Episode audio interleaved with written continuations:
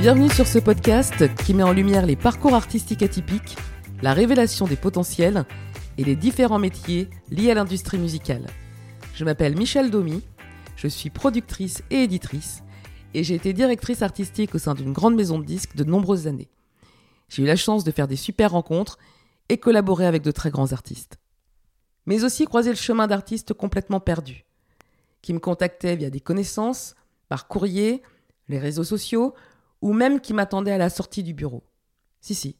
J'ai moi-même démarré ma carrière dans l'industrie en tant qu'artiste. Et moi aussi, j'ai connu cette réflexion quant à la voie que je me destinais à prendre et qui satisferait ma passion pour la musique. Parfois, il arrive que l'autoroute qui mène à nos attentes les plus profondes soit en travaux. Et c'est sûrement l'occasion d'emprunter d'autres itinéraires, pour nous permettre de découvrir des surprises, vivre des aventures ou relever des nouveaux challenges. Victor Hugo disait En art, point de frontière. Alors à travers ces témoignages d'artistes avec un grand A, ces passionnés aux talents multiples et aux parcours inspirants, j'espère apporter des réponses aux artistes qui se sont alarmés devant le panneau qui indiquait une déviation, et à ceux qui se questionnent sur ce milieu plein de paillettes. Alors, et si la vie changeait d'avis? Les enregistrements de ce podcast devaient débuter peu de temps avant le confinement. Donc comme beaucoup, j'ai été mise à l'arrêt. Et puis je me suis dit que finalement, on avait tous du temps et que c'était le bon moment. J'ai donc enregistré à distance, alors je compte sur votre indulgence. Je suis ravie de démarrer cette série d'épisodes avec une artiste aussi complète et qui ne rentre dans aucune case. Elle est auteure, chanteuse, actrice, compositrice et humoriste. Elle a un parcours atypique et c'est une véritable touche à tout. Il s'agit de Joséphine Drahi. Bienvenue Joséphine et un grand merci d'avoir accepté l'invitation d'être l'ambassadrice de ce podcast. Nous, on s'est rencontrés quand j'étais éditrice chez Universal Music Publishing. Tu étais signée en tant qu'auteur-compositeur. Est-ce qu'on peut revenir un petit peu sur cette période? Qu'est-ce qui t'a donné le goût et l'envie d'écrire? Ce qui m'a vraiment mis le pied à l'étrier, c'est un hasard. Alors, c'est parce que beaucoup de hasards définissent mon parcours, ah, ce qui est en même temps intéressant et en même temps, euh, il y a une sorte de magie là-dedans.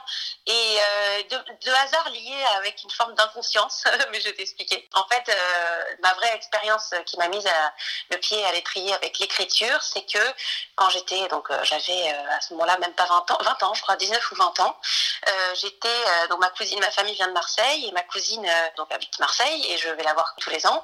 Et elle me présente euh, un soir un, jeune homme qui a gagné l'émission euh, Popstar, qui s'appelait Watford.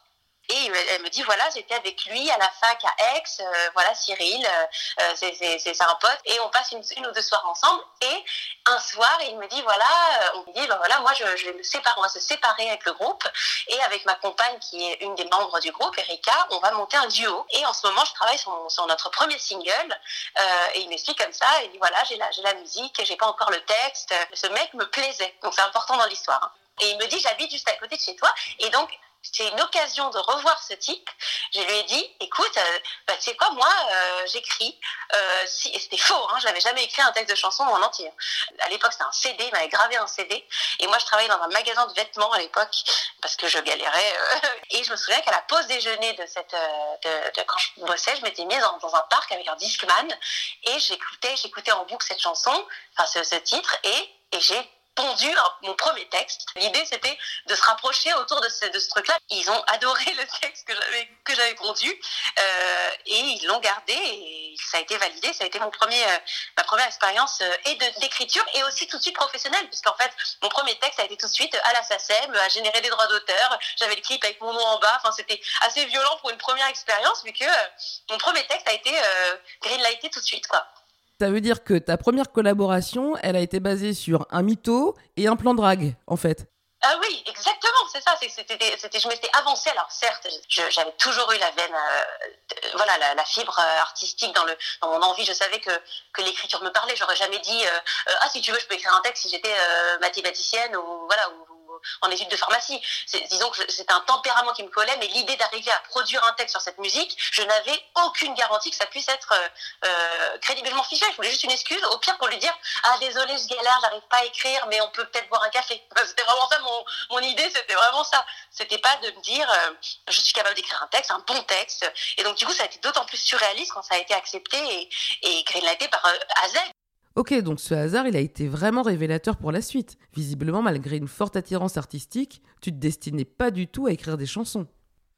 Je n'aurais pas pris mon carnet, un stylo pour me dire et maintenant je vais écrire un deuxième texte si je n'avais pas eu cette, ce gros Kickstarter et ce tremplin euh, euh, aussi engageant, encourageant. Et du coup, je me suis mise à écrire plein de textes, mais vraiment plein, plein, plein. Je me souviens, c'était assez euphorique parce que j'étais euh, habitée par cette, cette envie d'écrire et j'étais galvanisée. J'ai écrit, je sais pas, peut-être 100 textes dans les quelques mois qui ont suivi. Sauf que ce que je me suis retrouvée après, c'était le bec dans l'eau parce que je me retrouve avec 100 textes et pas de musique. Et donc, du coup, je me souviens être en, complètement démunie et avoir appelé mon père qui, qui, est, qui est musicien. Lui, son métier, il est batteur percussionniste.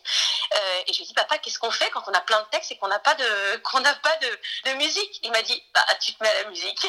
Et j'ai appris euh, des, des, rudiments qui m'ont permis de, de composer euh, bah, mes, mes 50 ou 60 premières chansons. Et c'est quoi la suite? Comment tu as été signé en édition en tant qu'auteur-compositeur?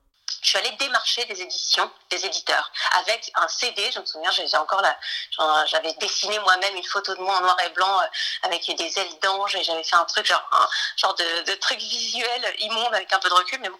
Et avec ça, je suis allée, j'envoyais euh, par le courrier euh, des, CD à l'époque et j'ai fait des rendez-vous. Ils ont quelques rendez-vous, bah, parce qu'évidemment qu'on touche pas la porte comme ça en deux secondes, mais notamment j'ai eu la chance parce que mon père est donc musicien, que s'il y a bien un truc pour lequel je peux remercier mon père qui n'a absolument rien fait pour me pistonner, mais la seule chose que j'ai pu avoir grâce à lui, c'est un rendez-vous avec euh, Nicole Schluss, qui est une manageuse et éditrice maintenant, mais qui était à l'époque euh, principalement manageuse de plein de plein de grands artistes. Et en fait, euh, elle m'a reçu en rendez-vous parce que son mari est un ami musicien de, jeunesse de mon papa. Donc elle a accepté de me recevoir. Et après, en lui faisant écouter mes 60 chansons, elle a voulu me signer en coédition avec sa collègue de l'époque avec qui elle travaillait déjà beaucoup, qui s'appelle Marie Novak, qui était chez BMG Publishing à l'époque.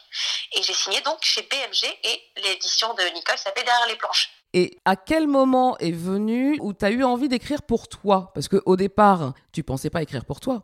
Alors ça aussi, c'est pareil, c'est une sorte aussi de, pas de hasard, parce qu'il n'y a pas de, vrai hasard dans ça, mais c'est que du coup, j'étais obligée de les enregistrer moi guitare-voix pour avoir une trace. Euh, pareil, j'allais pas me faire chier à trouver une meuf chanteuse qui allait bien vouloir chanter mes trucs, donc je les ai chantés moi.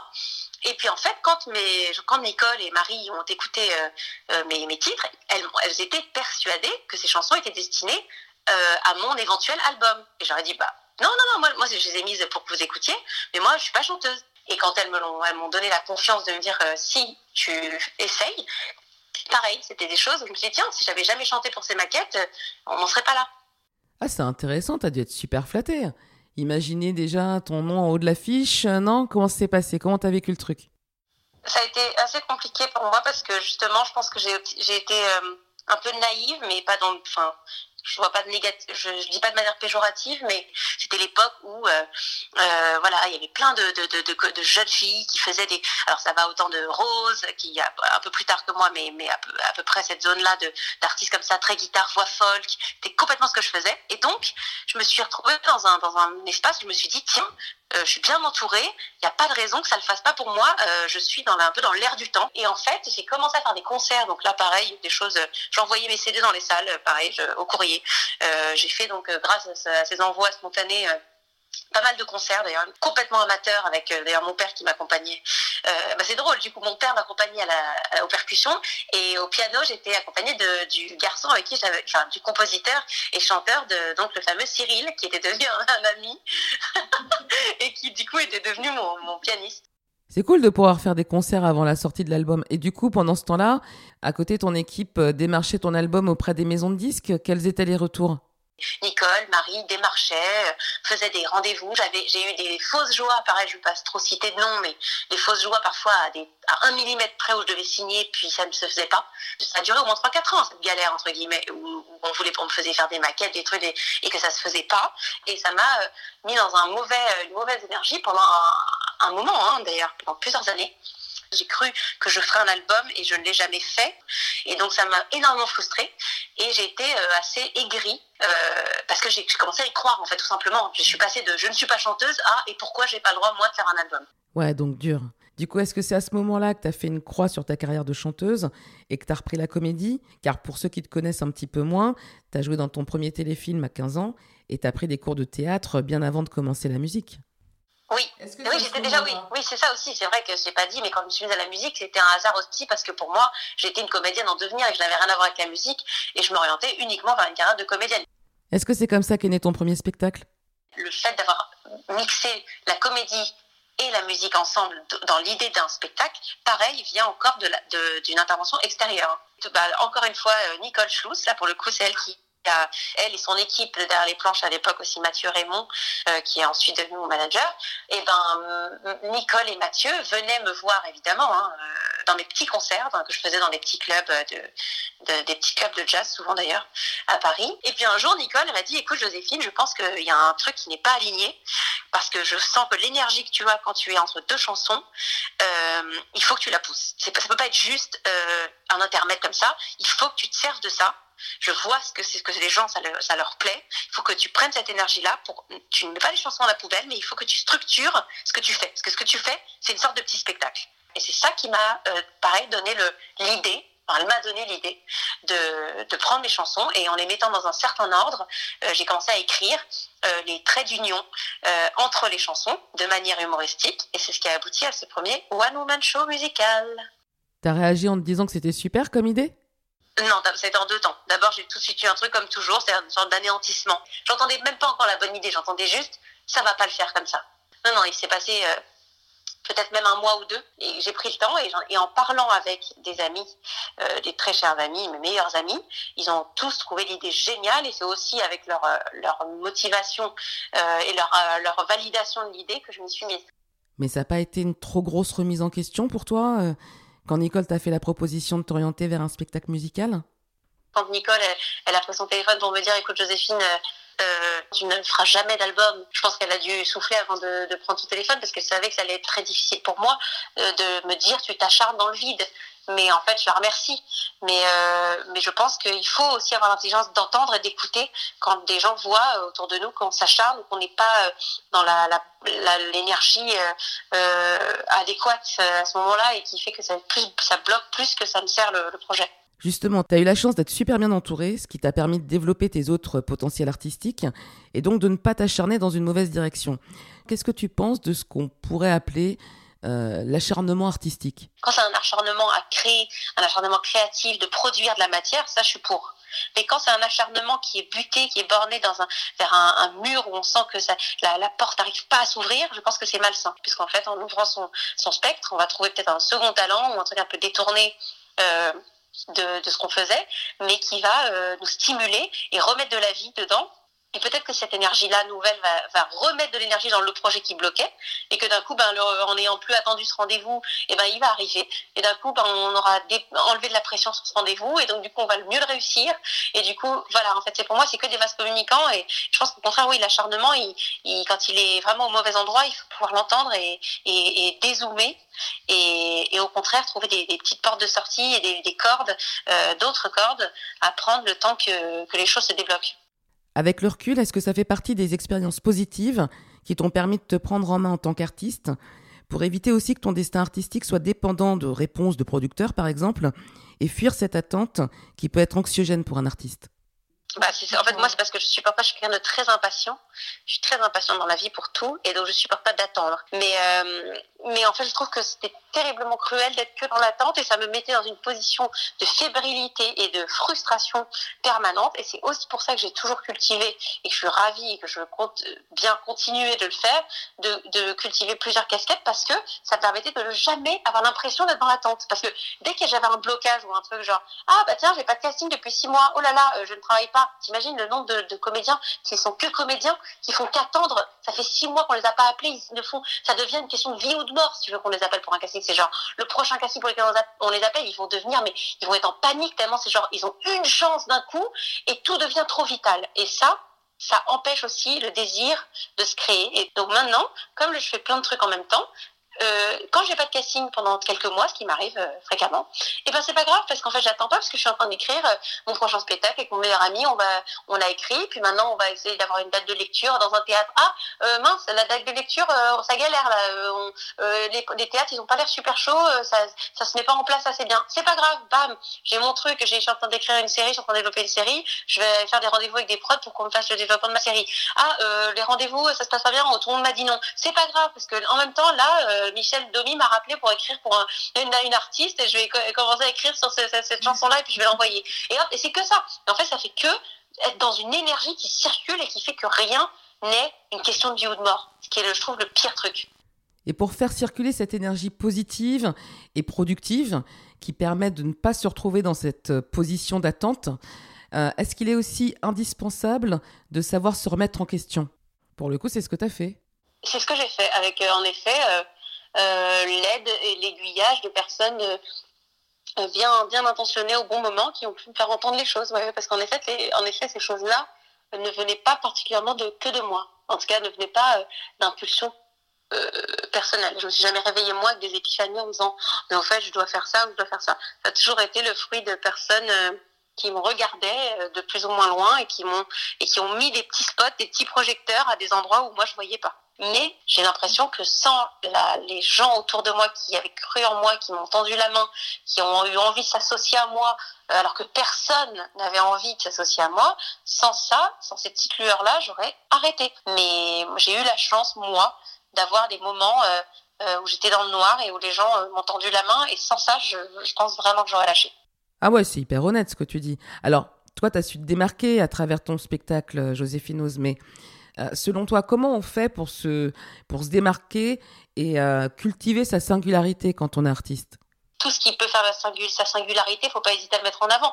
Moi, dans mon spectacle, voilà, le côté euh, chanson mélancolique et sketch, euh, on l'avait pas beaucoup vu avant. Au final, je sais que ça a été euh, ce qui m'a attiré le, cette singularité-là à ce moment-là, ce qui a attiré le plus euh, les gens dans les dans la salle et après les médias. C'est ce côté paradoxe. Ah là là, on n'avait jamais trop vu ça. Pourquoi les chansons sont pas des sketchs Pourquoi elle est pas vraiment humoriste Elle est pas vraiment voilà. C'est ce côté hybride à attirer l'attention. Donc, je me dis que mettre en avant sa singularité ne rien s'empêcher sous prétexte que ça n'a déjà pas, pas été vu avant ou que ça n'existe pas. Au contraire, il faut vraiment le mettre en avant, ça.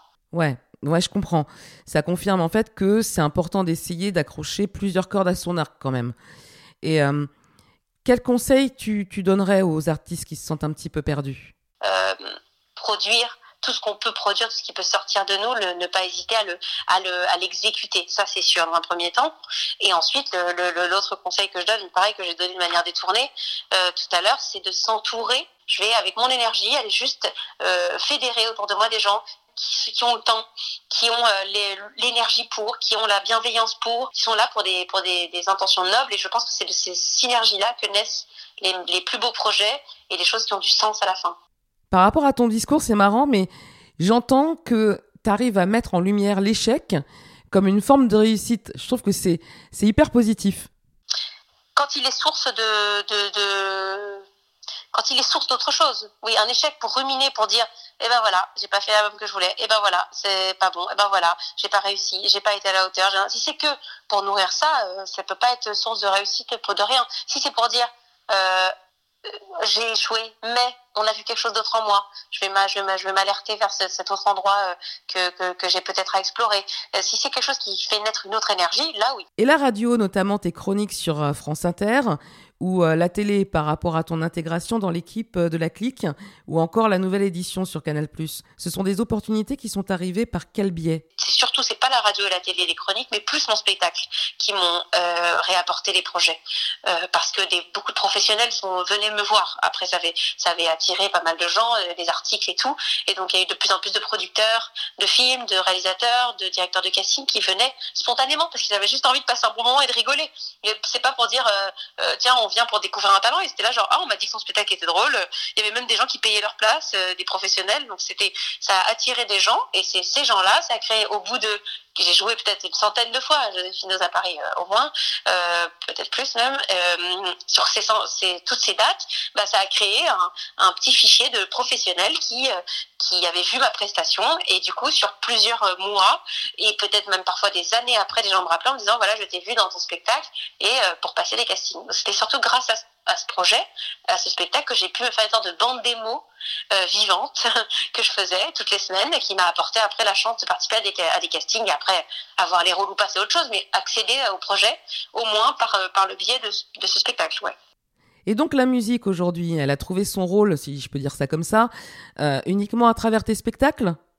Bah, pour moi aujourd'hui le, les, les, spectacles ce sont des moyens de faire exister la musique autrement que sur un album c'est pour ça quand je te parlais de frustration et de de grand de grand anéantissement face au fait que j'avais fait l'album. Je pense que ce qui m'a donné le dernier coup de de, pied aux, fesses pour le faire c'est de me dire Nicole me répétait en me disant c'est ta seule façon aujourd'hui de faire de chanter tes chansons. Faire exister tes chansons aujourd'hui ce sera pas sur un album il faut que ce soit sur scène. Et donc aujourd'hui pour moi euh, la seule façon de, de faire entendre euh, mes chansons c'est passer par la scène. Alors tu joues dans de nombreux films, séries, téléfilms, et depuis le succès de Planqueur sur Netflix, tu signes des autographes dans la rue. C'est quoi la suite? Euh, depuis Planqueur, oui. Alors aujourd'hui, euh, mon souhait, enfin mon rêve en tout cas, serait la prochaine étape. Euh, enfin, il y a deux prochaines étapes pour moi. La prochaine étape, c'est de pouvoir mettre en image des projets plus longs que j'écris, c'est-à-dire euh, un long métrage ou une série, des choses que des formats que je développe qui sont plus longs, euh, dans lesquels, enfin que je que je que j'écris, que je coécris. En ce moment, pouvoir les mener à bien et pouvoir les incarner à l'écran, parce que dans les projets à chaque fois, je, je me donne euh, un rôle important. Donc ça, ce serait pour moi une, une prochaine étape euh, très importante pour moi, que au moins la série, une série que j'écrive ou un film que j'écrive euh, se, se se fasse, enfin se tourne. Mhm. Ça c'est voilà, j'espère que ça sera le, le, cas cette année ou l'année prochaine. Et euh, l'étape encore d'après, mais pas tout de suite, ce serait de moi aussi euh, tenter de réaliser ou de co-réaliser quelque chose. Cool, c'est des beaux projets ça. Alors l'objectif de ce podcast, c'est aussi de découvrir des artistes qui ne sont pas médiatisés. Quel est l'artiste que tu veux nous faire découvrir et à qui tu as envie de donner de la force? Bah, il y a différentes personnes que j'ai que j'aime beaucoup. Euh, euh, J'avais collaboré sur un, le premier album d'une artiste qui s'appelle Sherazade. Et après, il y a aussi un jeune artiste qui, qui m'a pas mal touché, qui s'appelle Alexandre Joseph. Euh, qui, qui pareil est autoproduit, qui fait des choses un peu mélange soul, jazz. Euh, euh, et c'est ce mec-là qui est pareil que aussi un autoprod qui se, qui se démène pas mal pour faire ses clips tout seul. C'est euh, c'est quelqu'un que, que, je pense qu'il faut découvrir. Et je dirais aussi un dernier un dernier artiste. Et il a monté son groupe qui s'appelle 30.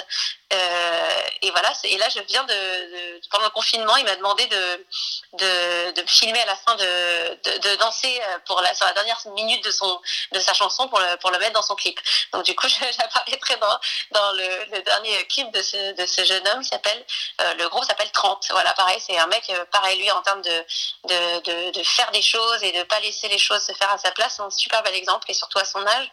Et c'est vraiment quelqu'un de très inspirant. Bon, et la dernière question, Joséphine, est-ce que tu penses que la vie peut changer d'avis? Ah bah moi la vie n'a fait que changer d'avis pour moi parce que quand je te parle de tous les hasards c'était que la vie qui décidait euh, en tout cas qui imposait son avis sur ma propre vie. Ça, c'est sûr que c'est vraiment, je suis l'incarnation du fait que la vie n'a fait que changer d'avis pour moi. Euh, en tout cas, hein, parfois dans, un sens euh, qui est extrême, et puis ensuite elle a changé d'avis dans le fait, par exemple, être comédienne, commencer une carrière, puis d'un coup, plus du tout pendant des années, tout est bloqué, puis ça revient dix ans plus tard, ça marche là. C'est que la vie n'a fait que changer d'avis pour moi, puisque j'ai eu des, des élans, des stops, des, des retours de flammes, de plein de choses, et pour moi, c'est l'incarnation même que, que la vie euh, ne fait que changer d'avis, mais que c'est ça la vie. Eh bien, un grand merci, Joséphine. Même moi qui te connais depuis longtemps, j'ai appris plein de trucs. C'était très agréable. Et euh, je suis d'autant plus touchée que euh, tu te remets depuis quelques jours du Covid-19. Donc un grand merci pour ta disponibilité et pour ta fraîcheur.